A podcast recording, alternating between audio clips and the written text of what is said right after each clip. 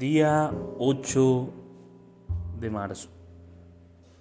Martes de la primera semana del tiempo de la cuaresma. Nombre del Padre, del Hijo y del Espíritu Santo. Amén. Si hago un repaso de las distintas tareas que realizo o de las cosas que hago y vivo durante la semana, puedo descubrir que algunos de esos momentos están llenos de espíritu. ¿Qué significa esto? Tener espíritu no es simplemente hacer algo con ganas o con gusto. El asunto es que podamos vivir las cosas con profundidad, con un sentido.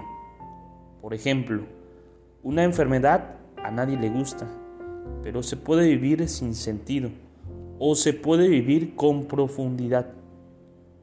Por eso es bueno detenerse cada tanto a descubrir si en la propia vida hay algunas cosas que no tienen espíritu, porque las hago solo por obligación, porque no les encuentro sentido, porque me parece que no valen la pena y sobre todo porque las hago sin amor.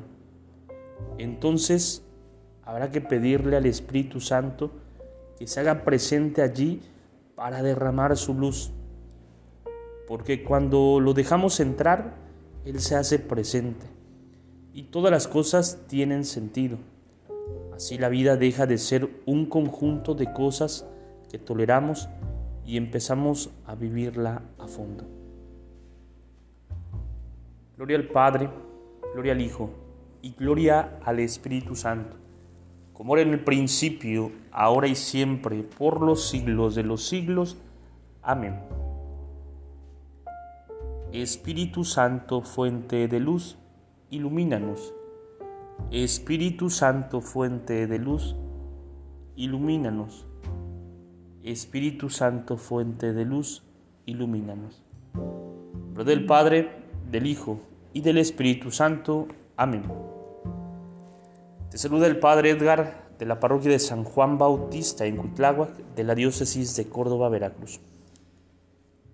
Saludos y bendiciones a todos ustedes.